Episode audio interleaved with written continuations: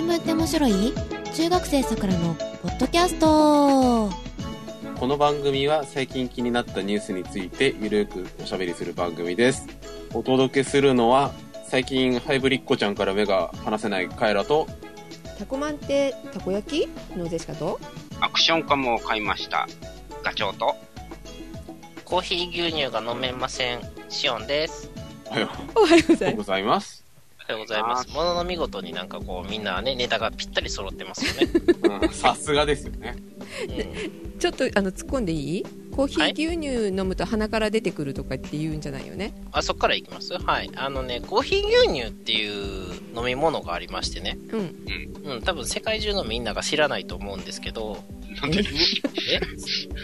噂には聞いたことありますようん。世界の人間の全員にアンケートを取ったら多分ほとんどの人間が知らないと思うんで、そう。え？はい。うん。うん説明しておきますと、はいあの、牛乳を温めてコーヒーを入れたやつがコーヒー牛乳です。うんうんうん。うん。なるほど。うん。でね、それを飲みたくなって、コンビニに寄ったわけですよ。はい。そしたらね、あの、コーヒー牛乳が売ってないと。コンビニに、はい。はい。しょうがないなーって、あの、カウンターで最近注文するやつが増えてて、そこで注文しようと思って、うんしょうがない。コーヒー牛乳がないからカフェオレでいいやと思ってみたら、カフェラテやって、あの、さらにあの、しょんぼりしたっていう。なんかほら、あの、牛乳パックに入ってるのでコーヒー牛乳ってなかった？うん、あるんですけど、あったかいのがないんで、まあ、コーヒー牛乳って大体冷たいイメージありますよね。まあ、家で作ったらほとんどあったかいですよ。で、しょうがなしにあの家に帰って牛乳を温めてあのインスタントコーヒーをザラザラっと入れて飲むと美味しかったっていう。うん昔ながらの中華ね。よそでもう売ってないっていうことですよね。はい。うん。でね、まああの、ちなみにカフェラテっていうのは、えーエスプレッソに、えースチームミルクなんかを掘り込んだやつですよね。で、日本ではカフェオレっていうのはドリップコーヒーにあの牛乳を突っ込んだやつですよね。うんうんううん。ん。で、コーヒー牛乳っていうのは牛乳にコーヒーを入れたやつです。うんコーヒーを中ってコーヒーを溶かしたいうことやね。そうそうそう。あの、牛乳にコーヒー味をつけたのがコーヒー牛乳。うんうん。うん。だからほぼ牛乳です。まあぜひね、あの、あったかいコーヒー牛乳が売ってる店を見かけたら、あの、そっと教えてください。はい。えーと、じゃあ食べ物ネタで、はい。はい。タコマン。タコマたこ焼きマントマンの略かと思いますよ。え、たこ焼きマン？たこ焼きマントマン。何のキャラクターだっけ？たこ焼きマントマンはたこ焼きマントマンでしょ。あ、そう。何のキャラって、それはキャラクターなんだからキャラクターでしょ。作品名は？たこ焼きマントマン。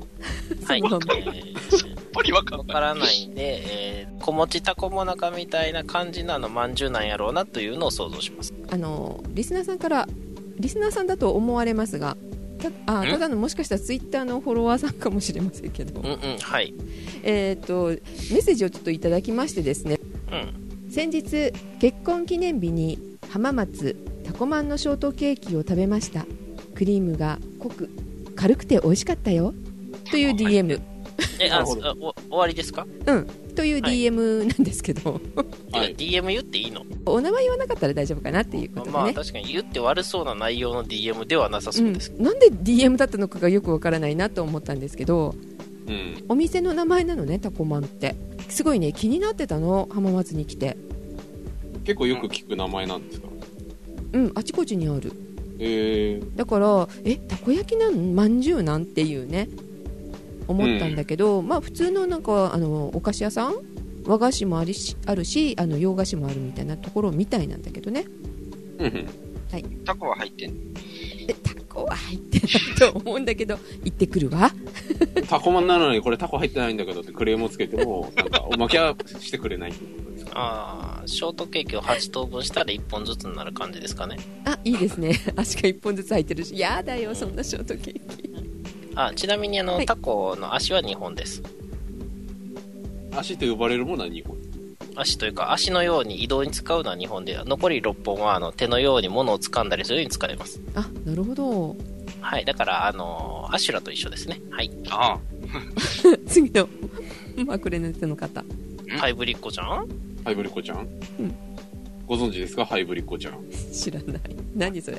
知らないんですか？これは今うね。壮絶にホットなゆるキャラですよ。え、壮絶なのか、ホットなのか、ゆるいのか、えー、とりあえず魚のネタですよね。え？ブリだよねブリでしょ？ブリではないです。あ、そう。ハイブリッドなブリ。リ。ハイブリッドなゆるキャラです。あの、まあ、ゆるキャラっていうのは大体その地方のね、あの PR をするために誕生した、まあ、キャラクターじゃないですか。そうですね。で、そのハイブリッコちゃんがね、活躍してる場所っていうのがね、うん。長野県の主に佐久市周辺を拠点に活動しているゆるキャラだそうで、え、どこ？長野の？長野の佐久市。作曲。歌詞を作ることじゃないですね。はい。はいあの、うん佐久、佐久という名前のあの市町村があるんですけど、佐川さんのさに、久しいって、久々、久しいで、佐久市ですね。で、その佐久市に JR 神戸線っていう、あの、電車が走ってるんですね。うん。で、その神戸線っていう、まあ、その、まあ、ローカルの鉄道なんですけど、はいそこにですね、あの、キハ E200 系っていう、あの、ハイブリッドで走る電車がいるんですよ。ディーゼルと電気だっけなうん。まあ、その車両を模したゆるキャラなんですけどう、ん。で見た目としまして、首から上に、その、こう店の E200 系を模した被り物をしてて、正面に、あの、顔がついてるんですよ。顔があれだよね桜ジオのラムちゃんみたいだよねちょっと似てますね。白くて、目が2つあって、上に耳がついてるみたいなね。うんで、首から下が、このゆるキャラの特徴的なところで、首から下は大体ですね、あの、キャッツアイをイメージしていただければいいと思うんですけど、レオタード？レオタードで白いグローブと、あの、膝上のブーツを履いて腰に黄色い布を巻いてて、あの、ベースは青タイツですね。うーん。あの、キャッツアイよりは、あのー戦隊ものっぽいですけどね。戦隊もの寄りのキャッツアイみたいなね。うんうんキャッツアイってほら、あの、レオタードやから、あの、肌が露出してる部分があるじゃないですか。ああ手とか首とかね。あいつら泥棒やのに手露出してますからね。うん。うん。爪が甘いですよね。そうそう。どっちかっていうと、あの、なんとかじゃあ、みたいな。うん。もしくは、あの、ウィングマンみたいなね。そうそう。チェーングしてください。でねわかる、かな？わかるかな？でね、はいハイブリッコちゃんなんですけど、はいあの、ちゃんとついてるんで、まあ基本的に女の子なんですよ。めっちゃ女の子ですよねこの体型を見るとそうなんですね。あの、ブルーの全身タイツなんで、うんあの、ゆるキャラにしては異様に生めかしいんですよ。え、これ中はあの40代の男なんでしょ？40代の男かどうか知らないんですけど、あの、中に入ってる人は、なんか10人以上いるらしくて、え？この中に10人いる。ちっちゃ。あの、足が1人で、腕が1人でってやつ。あそういうあの、合体もののロボットではなくてですね、あの、まあ、機体は2つぐらいあるのかな？で、その操る人、操る人がなんか10人ぐらいいて、20代から30代だっけな ?40 代の人もいたかななんか何人かいるらしくて。えー、あこの中で2人で写ってるのもありますねそうそうそう。えー、1匹じゃないんだそう。で、なんかあの、その、長野の佐久市の、うん、まあ、周辺で行われるイベントだとか、あとまあその、長野からちょっと離れたところでその佐久市をね、うんアピールするために、えー登場したりだとか。えー、これあの巨漢な女性に入ってほしい感じがすなんで？る ちょっと想像したくない？え、この、え、巨漢ってことはそのナイスバディ的な意味で大きいわけじゃない？じゃなくってえ。うん。え、それはアイリス的な感じですか？うん？うん？アイリス？ああ、アイリスっていうのは桜大戦の話です。あーわかんないけどあ、えあ、はい。はいわからない人は、あの、桜大戦のミュージカルでググってください。はい。はいえー、とマツコさん的な？あすこさん的な、いや、それはちょっとハイブリッコちゃんならざるでしょ。あー 中身がね変わるんだったらなんかそんなのもいいのいいのかなってちょっと思ってでも10人ぐらいいる割には、うん皆さんすごくスタイルがいい方が入ってるんだなっていう印象ですよね。いろんな写真見ててねう。んなるほどはということで、すごく今、あの、注目しているゆるキャラですので、あの、ご存知ない方はぜひ、インターネット等で検索していただいて、確認していただければなと、はい思います。頭、見たい言うてたけど、頭が、うさぎ耳とリボンのがいる。リポンとウサ耳？うん。うん。どうやらそういいねそうね。まあ、電車をモチーフなんて別に何両あってもいいんじゃないですか？確かにそうね。うん。この間 SL が横通過してた。駅を。気のせいじゃないんですか。気のせいって何？ディーゼルに引かれて逆さまになって、えー、逆向きで引かれてた。あ、それ SL 山口号みたいなやつじゃないですか？そうそうそうそう。確か今、えっ、と、方向転換できなくてディーゼルに引かれてるんですよね。ということで電車のネタ電車、はい電車のネタはいャラの。、以上、以上。シャドウネタだったの。アクションカム買ったんですか？ちょっとほぼ衝動買いに近かったね。え、どんなアクションするの？あの、爆発炎上するあの、バスの中をあの、バイクで突っ込んでいって抜けていくみたいな。あと、あのー密集した屋台にバイクで突っ込んでいくとかそういうやつですかそうそう。あとはダッシュしながら、あの、刃物を持って、こう、路上を歩いている、あの、露天所の間を、こう、ね、悪者に追いかけられながら、側転で抜けていくとかね。なぜ、なぜバイクで側転せないやいや、最後のは、あの、ダッシュ、ダッシュ、ダッシュって言いました。あそれはマッハのネタね。はい。はいはいではなく？ソニーのね、アクション HDR-SAS100V。ソニーなんですよねソミーじゃないよねうん、ソミーでもない、あの、ソクミーでもない。あそうはい。え、イギリスの空挺部隊？なんだっけ？?SAS? 突っ込めない。はい。どうですか？それを？体につけて？おでこに貼り付けて。体にはつけてないけど、まあ、水中取ったりとか、あの水につけても大丈夫なの？それ最初からついてるケースで5メートル防水のがついてる。5メートル。オプションでは60メートル防水のケースまで。まあ、そこまで必要ないけどね。でポチャンと水の中に入って取られたんですか？手を突っ込んで。あ手を突っ込んで手だけ？あ、潜ったわけじゃないんだ。なんだ？取ったのは用水路だから。僕多分。用水路。いや、それはぜひ、あの、買うこと。ねちょうど暑いしいいかもよあーうん、そこ湧き水だから冷たいよ。じゃあ涼めるじゃないですか。じゃあ次は ご自分も取ってください。用水路にみっちみちに入ったガチョウさんが映ってるみたいな。みちみち。近くにはカワセミもいるしね。カワセミって、あの、川にいるんですか？川にいるね。あの笑うの？ケラケラケラケラって。それ笑いカワセミ？違うの？笑いカワセミはここら辺にはいないね。日本にはいないね、まず。い違う種類なんだ同じかと思ったわ、や、まあ、カワセミの種類だけど、うん、笑わないその子は笑わないのねその子は、鳴き声は知らん。めっちゃ爆笑してるかもしれない。爆笑？爆笑って、あの、一斉にみんなで笑うことやから、大群で、怖い群れで、群れで笑ってる。群れで笑う。うん。うん。じゃあぜひそれもあのアクションカメラで収めたのをツイッターにでも上げてください無理かな？はいということで久しぶりですね皆さんお久しぶりですね。2はいヶ月ぐらい空きました。ですねそうですね、3、三週間ぶりですね。はい申し訳ごえ3週間ぶり、だって、この間3週間お休みしますって言ってたから。この間、あの、ゴールデンウィーク開けたばかりです。ああそっか気のせいなんだじゃあ2ヶ月空いてるなって気がするそうそうそうそう。あそうそうそうそうそう。はい、はい。桜ジオ標準時の3週間3。週間ねそうそう。はい。はい、わがままを言って、あのちょっと休みをいただきました。ありがとうございました。ということで、えーっと、さくらいないね。そういえばいないですね。かまだ、ゴールデンウィークなんじゃない？なるほどね。向こうまだ春が来てないかもしれないし、ああ、雪がね。うん、まだ溶けて。てないんじゃない？はい。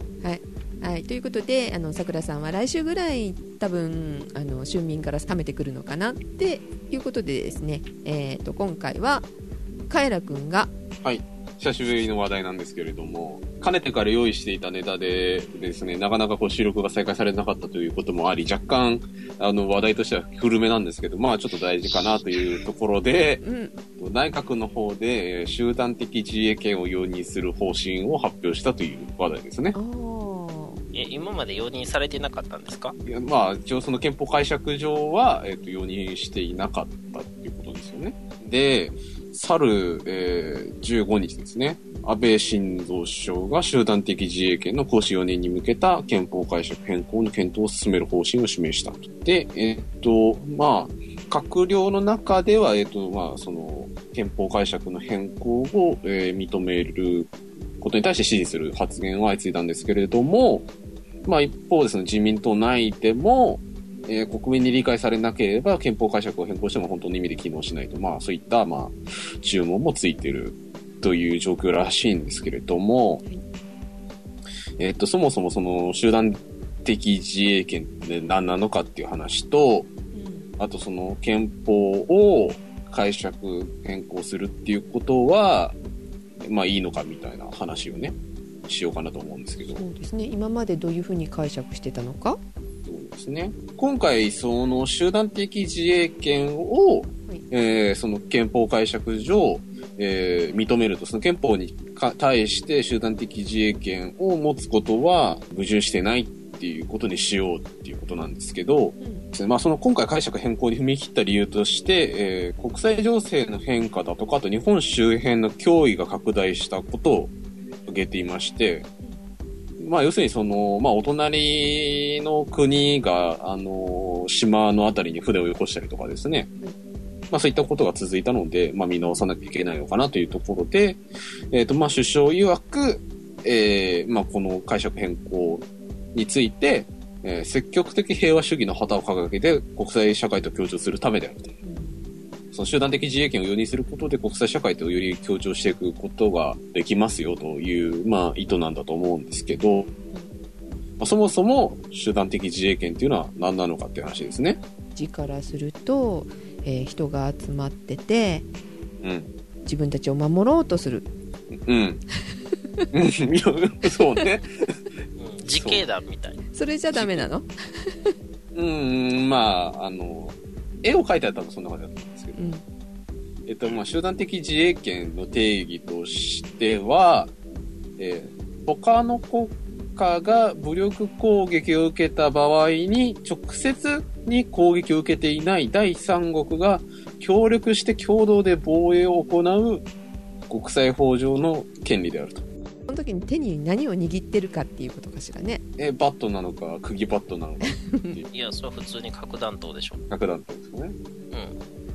うん。まあ、いろいろあると思うんですけど、うんえー例えば、まあ、例として、まあ、A 国と同盟関係にある B 国っていう国があった場合に、その B 国が、えー敵対する C 国から攻撃を受けた場合ですね。うんで、その時に、えー A 国は実際に C 国から攻撃が受けていないんだけれども、まあ、その B 国に対する攻撃を自国への攻撃とみなして、A 国は B 国と一緒に、えっ、と、攻撃をしてきた C 国に反撃する権利のことを指すと。うんうんうん。ちょっと A と B と C やと分かりにくいから A, A と N と C にしてください。いやいやいやいや、余計わかんないわ。余計わかんない。いやいや何を指すかは、あの、みんなそれぞれ考えてもらって A と N と C ね。カエラ君とが、えー同盟関係にあるシオンさんとはい。でシオンさんがシオさんが、例えば、ガチョウさんからえ私にすんの？ジェシカさんでも何でもいいですけど、うん私にしようかうん。私が、えっとシオンさんを殴ったうん。ボコったとして、はい。ええ殴られました。そしたら？そしたら、まあ、シオンさんはもちろんその、個別的な自衛権があるので、ジェシカさんに対して反撃はできるんだけれども、怖くて反撃できなくってまあ、その時に、うんえっ、と、まあ、かねてからお付き合いのあるカエラ氏は、あのシオンさんと一緒に、えっ、と、ジェシカさんに意思報いることができるってことですね。はい。はい。はいまあ、そういう、そういうことですよ。そういうことですねはいカイラ君は殴られてないのね。そう、殴られてないけど、シオンさんが殴られたので、あの、殴り返すことができる。うん。うんで、まあ一応その根拠としては、1945年にですね、えっと国連憲章っていう、まあ国連のお決まり事ですね、の中で、まあ初めて明文化された権利で、えーまあいろいろ文言はあるんですけれども、まあ、えー国際連合加盟国に対して武力攻撃が発生した場合には安全保障理事会が国際の平和及び安全の維持に必要な措置を取るまでの間、個別または集団的自衛の固有の権利を害するものではないと。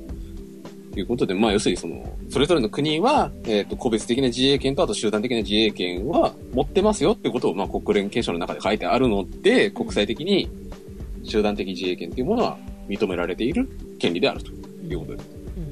結局その、えー集団的自衛権の目的としては、その同盟国が他の国から攻撃されたら一緒に反撃するためのえー権利であると。いうことで、まあその、矢印としては、その、まあ外に向いてるわけですね。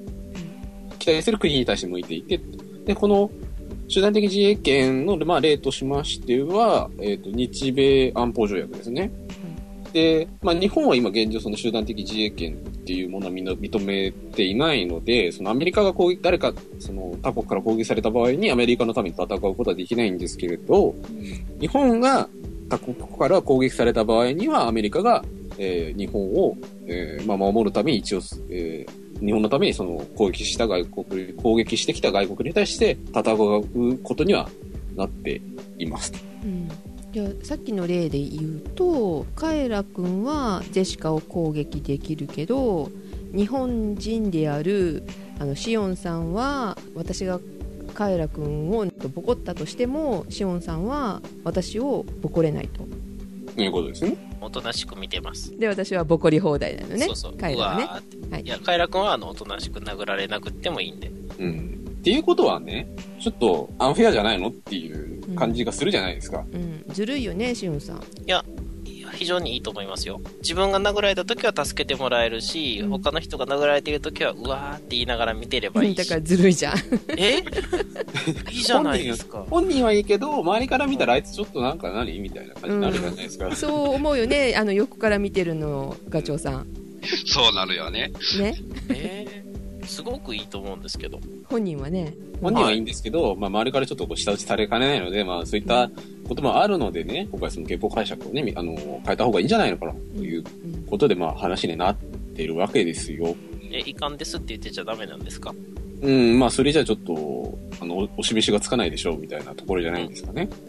で、ただ、その、集団的自衛権っていうものを、えっ、と、認めた際に注意しなきゃいけないのは、その、まあ、過度にその、集団的自衛権を運用することで、まあ、よりその、好戦的っていうのかな、まあ、若干こう、意図的に戦争を仕掛けることができるっていうところで、冷戦の時に、まあ、アメリカとソビエトがずっと対立してたわけなんですけれど、まあ、それぞれの、えっ、と、敵対する陣営を抑えるために、えっ、と、まあ、いろいろ武力行動をね、してきたわけなんですけど、まあ、その法的根拠として、アメリカと仲のいい、えー国が共産勢力によって、えーまあ、侵攻されているので、その国を守るためにアメリカは共産勢力をぶっ潰しに行きますみたいな、こう、論理で、あの、まあ、戦争仕掛けたので、まあ、そういうこともあるんですけど、まあ、そもそも、えー紛争解決のために、えっと、戦争はしちゃしちゃいけないっていうことに日本はなってるので、日本においてはそのロジックはちょっと通用しないんですけど、一応そういうことは考えられるということですね。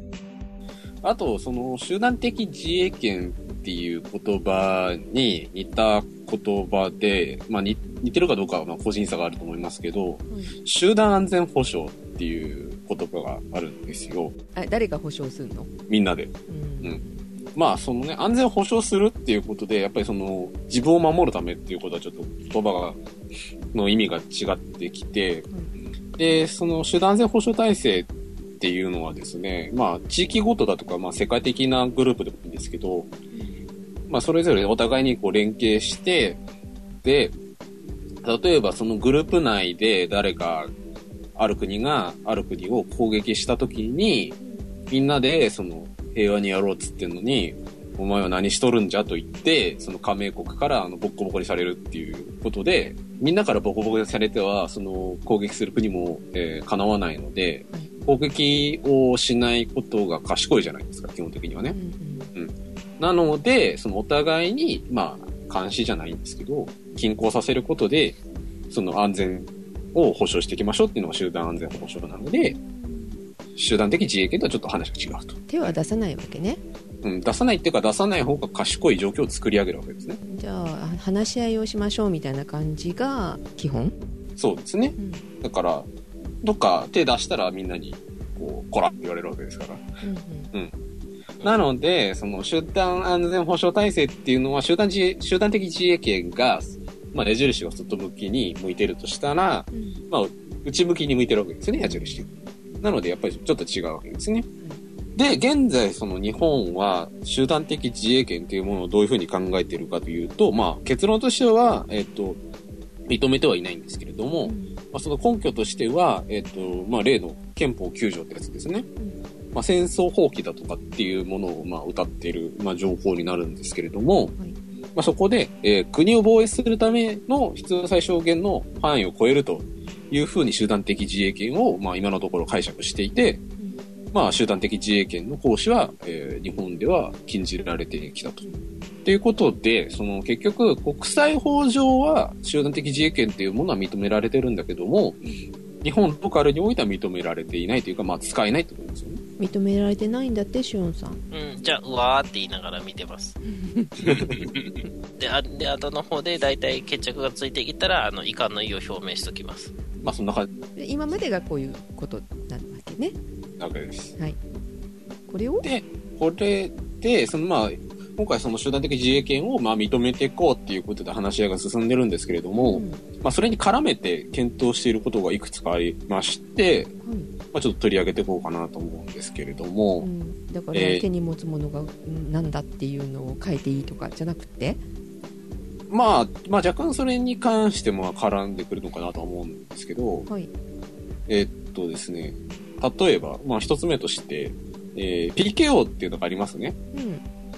うん。国連平和維持活動ですね。ピースキーピングオペレーションということで、まあそれは国連決議で決められて、まああるその地域にまあ軍隊を派遣して、まあ例えばその停戦をしているかどうか、ちゃんと戦争をやめてるかどうかを監視しに行くような、えー活動なんですけれども、その時に日本は、えっ、とその憲法の兼ね合い上、えーまあ、その、いろいろと制約があって、なかなかその、PKO に対して、えー、なんていうのかな、積極的に貢献することができないっていう状況で、で、例えばその、多国籍軍を後方支援するための活動の範囲の拡大であるだとか、あとその PKO で、その武器を使っていい基準を緩めるとかね。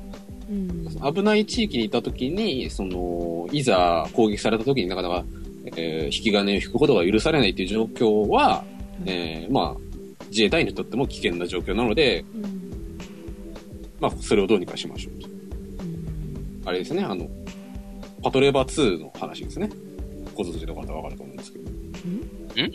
パトレーバーの映画の2段目のプロローグのところでやってた話です。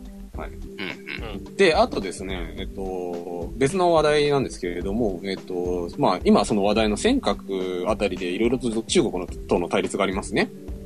かなりねうん。まあ、どうなるかわかんないんですけど、そういった時に、相手国から武力攻撃を受けたって言えるかどうかよくわかんないんだけれども、うん。まあ、事実上攻め込まれてるっていう時に、うん。自衛隊を治安出動させていいかだとか、うん。っていうところの、えっと、その、まあ、いわゆるグレーゾーン自体ですね。うん。グレーな場合のおいての、その、対応の仕方みたいなのも再検討されていると。うん。だからまあ、その、まあ、より柔軟に自衛隊を動かせるようにというですね。この間の飛行機で接近されたじゃない？あ何十センチか知らないけど何何十センチじゃないねそれは30メーターだっけ？センチはたまたま当たらなかっただけ？ですよ。めっちゃ、めっちゃ上手い人が乗ってるってことになります。そうだね30センチじゃなく30メーターかなんか？20メーター。あれはあっちが行ってるだけだからね、30メーターって。あそうなの？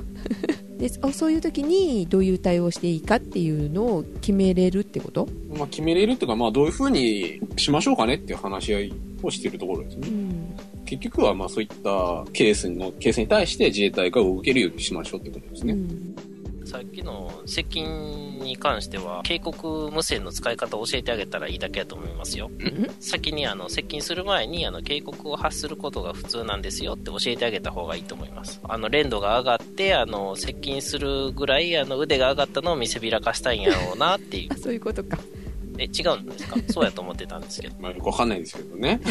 はい。で、まあ、今回その、えー考えてる憲法解釈が、まあ、認められた場合にどんな影響があるかっていうことなんですけれども、まあ、やはりその自衛隊をよりその柔軟に海外派遣することで、まあ、その国際貢献ができるとかね、うん。あとその、まあ、予想される隣国からの攻撃に対して、まあ、よりその柔軟に対応することで、まあ、日本の国益が確保されるとかね、まあ、いろいろ、あの、メリットみたいなものはあるんですけれども、まあ、その一方で、まあ、いろいろ考えなきゃいけないこともありまして、まあ、一部の人たちが言うような、そのなんか、日本は再軍備の道へ進むのか、みたいな話もあるんですけど、うんえ、核武装はできないの？核武装は多分考えてないんじゃないですか。え？うんあ、はい。はい。え、とりあえずぶち込んだらおとなしくなるんじゃないですか？核兵器あれ使ったら負けじゃないですか。うん。反撃されなければ勝ちです。うん、だけど、ファーストストライク？うん。基本的に使わない方が、うん、じゃあ、あの、メリットが多い核使いそうなところ全部に打ち込めばいいです。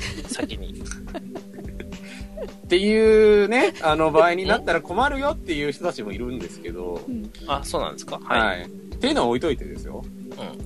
そもそもね、憲法の解釈を変えることってどうなんですかっていう話が別にありましてね。だいぶ話が変わりましたよ。うん。そまあ、その、まあ、実務的な部分もあるんですけど、あの、多分、その、今回、いろいろ考えなきゃいけないのかなと思ったのが、その解釈会見に関する問題で、なんか小手先よね。うん、小手先というか、その実際その憲法を変えることで自衛隊の活動範囲だとかを広げたいっていうふうに考えたときに、憲法改正みたいな手続きを取って、その国民投票をしてっていうことよりも解釈を変えることの方が断然確実だし早いから、実際政治権力を持ってたらそういう方法を取るだろうなとは思うんですけど、これだけじゃなくっていろんなことを解釈変えてしまって取り方変えて法律がなんか守られないっていうこともあり得るってことだよね。そうです。なので、そもそも憲法ってなんであるんですかっていう話になるわけですね。なんで憲法があるかっていうと、その憲法に書いてある文言で、その政治権力っていうものに対して、まあブレーキをかけるわけですよね。うんその憲法に書いてある範囲内で政治権力を運用してくださいってことなので、で、まあそういうのをね、えっ、と、まあ俗に立憲主義とか言うんですけど、うん。まあ、厳密に言うと明文化されてない部分でも憲法はあるというその法律上の、えー考え方があってそれにのっとって明文化されてない部分を解釈によって埋めているということなんでしょうけどうん。で、まあ、まあ、俗に立憲主義っていう言葉の意味を考えた場合に、その実際に政治権力を持っている人が民主的な手続きを踏まずに、えーその憲法に対して恣意的な自分の意思を持って解釈をするっていうことは、立憲主義っていうことと、あんまり相性は良くないのかなっていうふうに思うんですよ。ルールを守る人が、ルールを変えちゃ意味ないので、よね。で、まあそこで国民のチェックみたいのが入ればまた別の話になるんですけど、っていうふうにはあの考え方もできるんですけどね。実際問題その国はどういうふうに考えてるのかなっていうところで、えっと、参議院のホームページを見ていましたら、その憲法を、なんかその専門用語で有権解釈っていう、権力がある人による解釈。誰のこと？有権者？じゃなくて、だから、内閣だとか国会だとかっていう、まあ、お国、その国家権力持っている人が解釈することに関してどうあるべきかっていう、あの、レポートがあって、参議院のホームページに。まあ、それをいろいろ見てたんですけれども、今、日本国といっても、中にはこの国会だとか内閣だとか最高裁判所って、その、いわゆる三権分立ですね。うん。まあ、いろんなその権力があって、で、国会っていうのは法律を作るところですよね。うん。で、その法律を作る際に、やっぱりその憲法とちゃんと合ってるかっていうことを確認する作業があって、で、まあ、その意味では、その、まあ、ある、ある特定の法律に対して、その憲法の解釈をするっていうことは、国会にも認められていて、あとその最高裁判所っていうのは実際にその法律を作った時に、作った後か、の時に、その、本当にその法律が憲法と、あの、フィットしてるのかとか、矛盾してないのかっていうところをチェックする、ことが認められている場所なので、まあ、いわゆるその、違憲立法審査権とかいう言葉ですね。うんなので、まあ、憲法の番人とか言うんですけども、まあ、その憲法と、えー法律が合ってるかどうかっていうのを、えーまあ、確認することができるので、まあ、そこでも解釈が、えー解釈する権利はあるわけですよね。うん。で、まあ、問題はその内閣なわけなんですよ。内閣っていうのは、行政権ですね。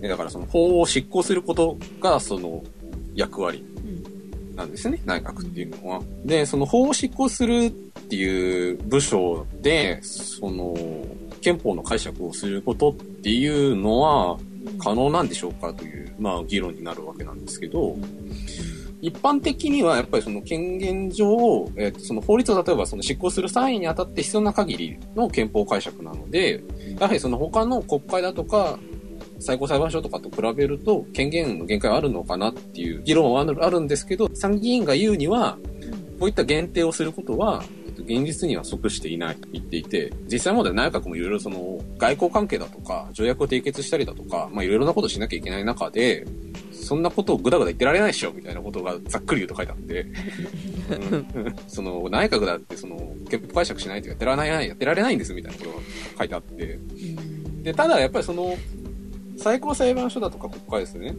みたいな司法だとか、あと立法みたいなところと比べると、やっぱりその権限としては、憲法を解釈する権限としては、やっぱりその、一番小さい影響力しか持ってないっていうふうには書いてあるんですね。なので、立憲主義みたいなところを考えると内閣が、なんていうのかな、その憲法解釈するっていうことは若干なんか違和感があるかなっていう感じは個人的にはするんですけどうんね。うん違和感があるっていうのは内閣がその憲法の解釈をしない方はおかしいってこと？ん？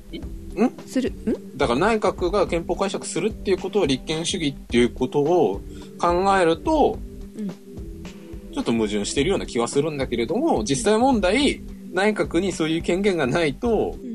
内閣の行う事務としては達成されないので、あだからその権力が内閣の方は小さいっていうのはおかしいかなって思うってこと？いや、最高裁判所だとか司法とか立法に対して弱いっていうことは別に違和感はないんだけれども、うん。内閣が憲法解釈をするっていうこと自体は、うん。立憲主義っていうことを考えると、やっぱりちょっと違和感があるよねっていう話です。なんか、思ったんですけど、い。みんな勝手に解釈すればいいんじゃない？で、あの、内閣府が、あの、解釈して、あの、行政でその何か行うときに、その、この憲法は、こういうことが書いてあって、こういう解釈で我々はこういうことをしましたっていうものを、司法が、いや、お前それはおかしいよって断罪できればいいんじゃないですか。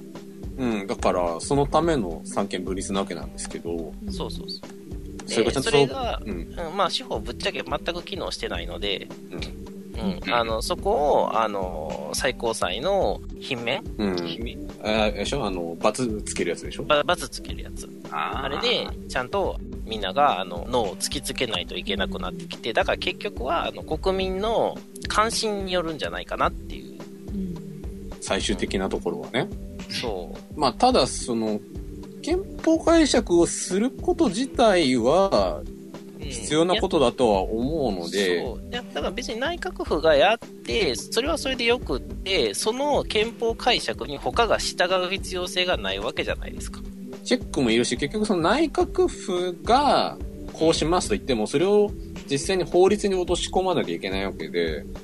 その法律をどこで作るかっていうと国会になるので、国会での議論が必要になるので、で、今、その、国会の中でも自民党と公明党が対立しているので、うんまあ、いろいろその、まあ、チェックする段階はあるわけですよね、実際ね。うんあるし、できた後も、あの、最高裁判所がチェックするし、最高裁判所は国民がチェックするはずでしょ。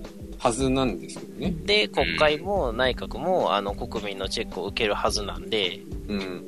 あの、選挙によって。うん。まあ、内閣はあの、総理大臣の任命やけど、総理大臣は、えっ、と、衆議院の中から出るんやったっけな。うん。うん、衆議院が任命するんよね。うん。うん、だから、えー結局はあの選挙が重要になるよねっていう。うん。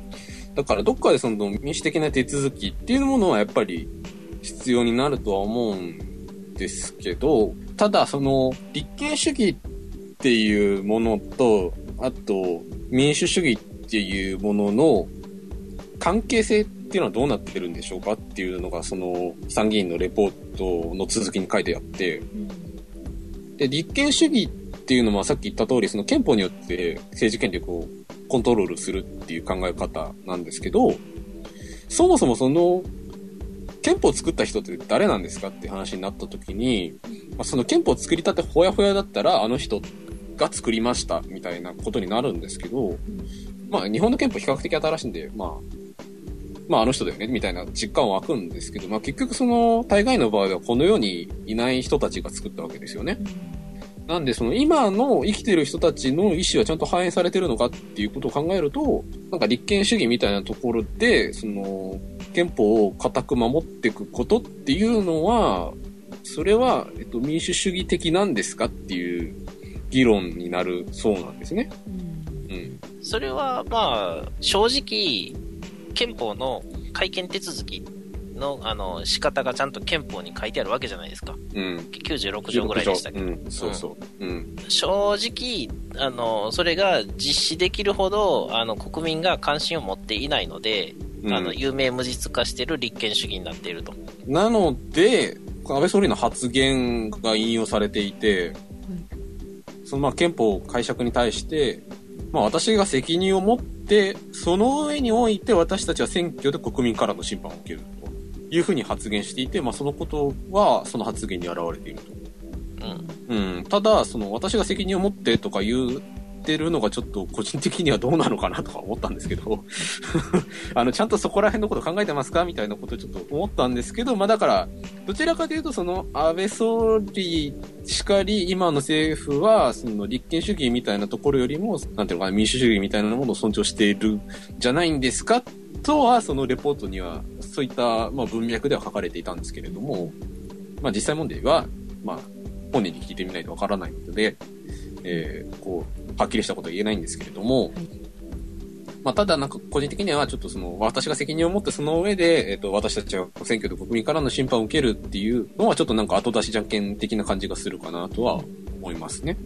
で、まあ、結局やっぱりその、さっきもちょらっと言いましたけど、最終的に今回憲法解釈をするにしても、実際の法律みたいなところに落とし込まないといけないので、やっぱりその国会での議論みたいな部分が非常に重要になってくるのかなというふうには思います。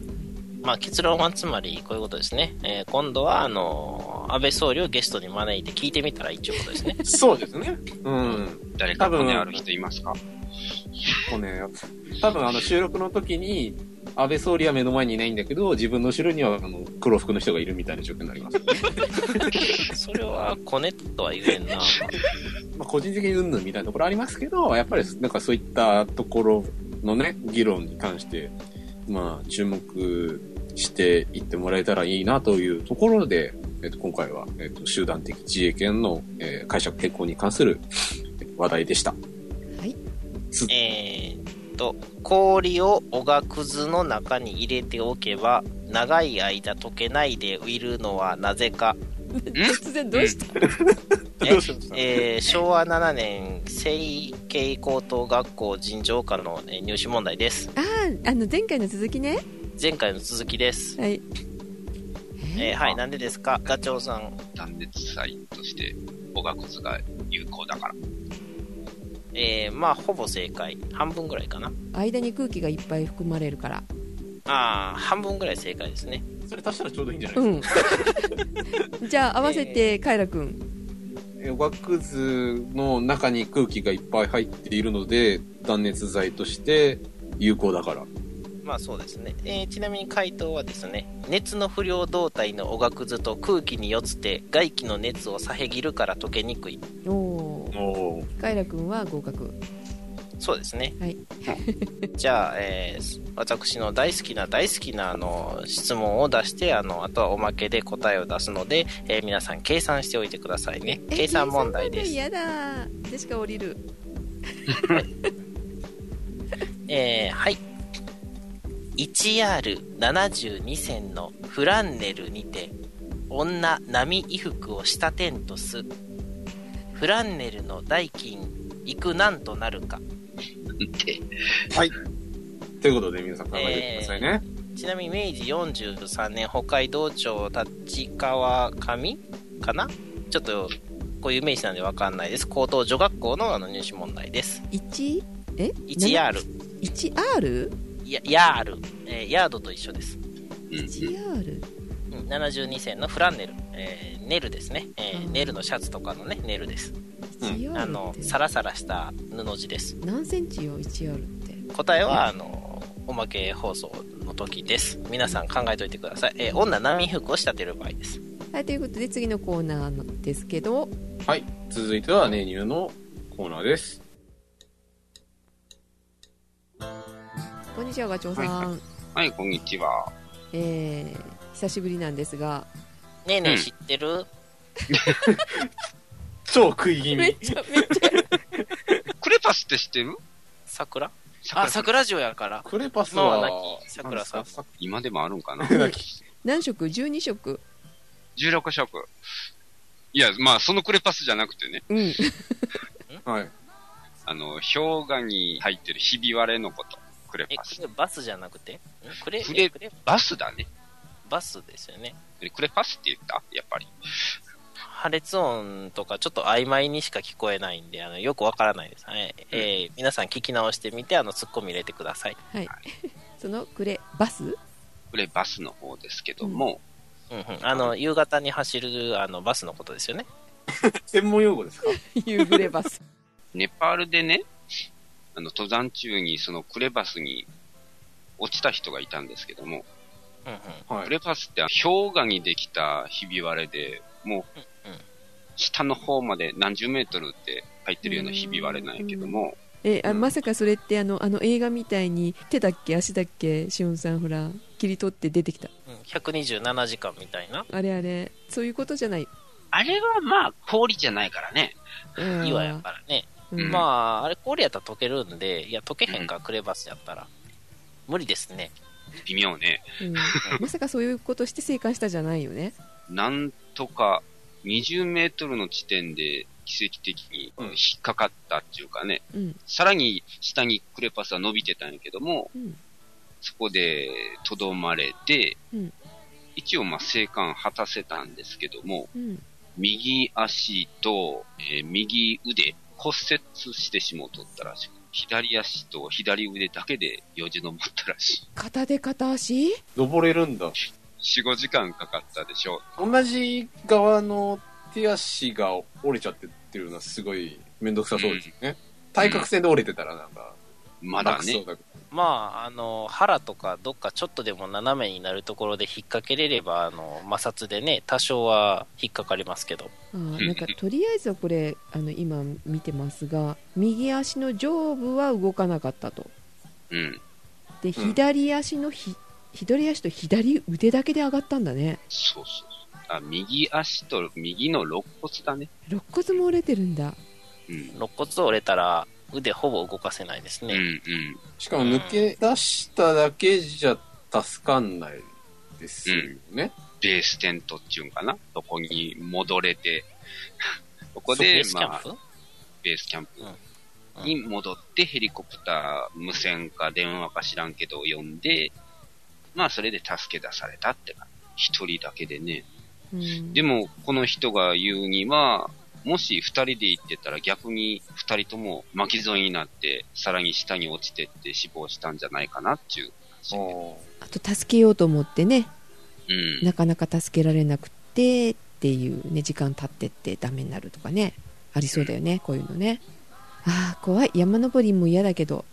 まあ、クレバスに落ちるっていうことは、そんなところまで行ってるから、やっぱり体力とか波じゃないと思いますんで。うん人間じゃないね。で人間、人間、人間、人間、人間。まあ、あの、8000メートル級とか登る人は、あの、生物じゃないレベルに行きますけど。じゃあ生物じゃない？そうかもしれない。日本人で、あの、世界最高齢の人いますからね、エレベスト覗った人で。はいということで今日はちょっと長くなったのでネニューはのネタは1本だけです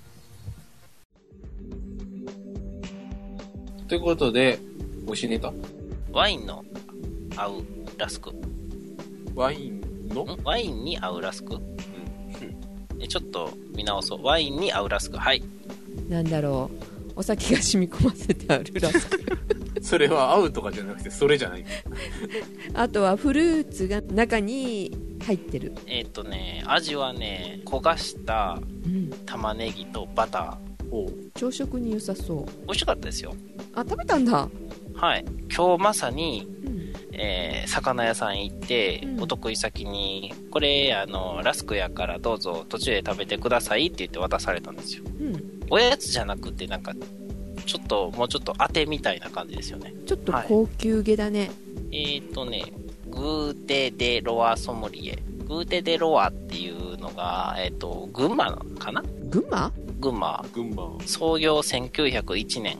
ガトーフエスタ原田あそこかおはいの、はい、えー本社所在地、群馬県高崎市。うん、やっぱ群馬ですね。ああチョコレート美味しいよねここのねうん、創業明治34年。えーさっき出してた、あの、入手問題よりも前ですね。あこれ上に何か乗せても美味しそうな感じになってるね。チーズあー、チーズとか、ちょっとしたあんまり甘くないジャムみたいなやつもいいかもしれないです。うん。やっぱ朝食だ。で、そんな食い方しないかね。うん。しないね。しないかね。うん。どっちかって言ってラスクっておやつだもんね。うん。甘かったり。だって、うん。昔はパンが余ってる分をなんかした感じだよねこれ。うん。パン屋さんがえ、そうなんですか？うん。今なんかすごいおしゃれなものがこうやって出てるけど昔はなんか余り物みたいな感じがしてなかった？わざわざあーラスクを作ろうと思って作るものではなかった。うん。なんかそんな感じがするんだけど。そもそもラスクというのが最近のものにしか感じないので、パンはあのパンの耳をあのどっさり50円でもらってきて、あのカリカリのフレンチトーストみたいにしたりとか、あの犬の餌にそのまんまね、あんまり味付けせずに与えたりとかっていう。でもそれに近いよね。うん。パンの耳的な扱いだったと思うんだけど。パン屋さんにだってよよく売ってるよね。ラスク？えみあ見ない？見たことないな。ぁなんか余り物のパンって余り物っておかしいなあの耳の方とかさ端っこの方とか切った。でそれをそれはラスクかい。うん、それはそのまんまじゃなくてラスク状にするんであの乾燥させてあの砂糖をまぶした形で、このラスクのこの形で出てくるうん。えいろんなパン屋さんに売ってると思うんだけど昔ながらのパン屋さんとかに本来のは、まあ、日本のじゃないでしょう。あそうなの？うん。そりゃそうだと思うんだけど。いやわかんないけどラスクでうん。どうやら保存食としてできたらしいけどう、んだってパサパサだもんねうん。パサパサパサというか、カリカリ。ほらほらほら二度焼きのパンっていう意味っていうからやっぱり余り物のパンだようん。え、食パントーストにしたやつはラスクってことですね。なるほど。でもそうでしょ。もうちょっと硬く焼かなあかんわけね。いや、あの、ね、げえーと、定義的には。だってパンっていつも思ってたんですけど、これ焼いてんのになんでみんなもう一遍焼くんやろうっていつも思ってました。生の方が美味しいのにって。生っていうか、あの、食パンとして売ってる方が小麦の味がなんかはっきり感じられて美味しいなって思いながら。うんうんまあ、焼きすぎると、硬くて食べにくいよね。どっちも。うん、そうですね。グーテデロワソムリエミニボックス4枚入り324円。結構すんな。うん原田のラスク高いしねはい。美味しいけどああ、お礼じゃなくね。大体毎回となんかもらうんですよ。いいなぁあの、餌付けされてる感じで。なるほど。え、漬け？そうそう、またこの辺に、あのーふらふらと立ち寄るようにみたいな。はいということでお届けしましたのはカエラと、ジェシカとガチョウと、シオンでした。それでは皆さん、いってらっしゃい。いってらっしゃいいらっしゃい。